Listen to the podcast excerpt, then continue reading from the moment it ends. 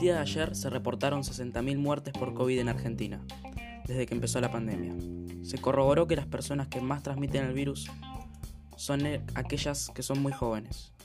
Hay muy pocos casos de personas mayores de 40 años que transmitieron el virus.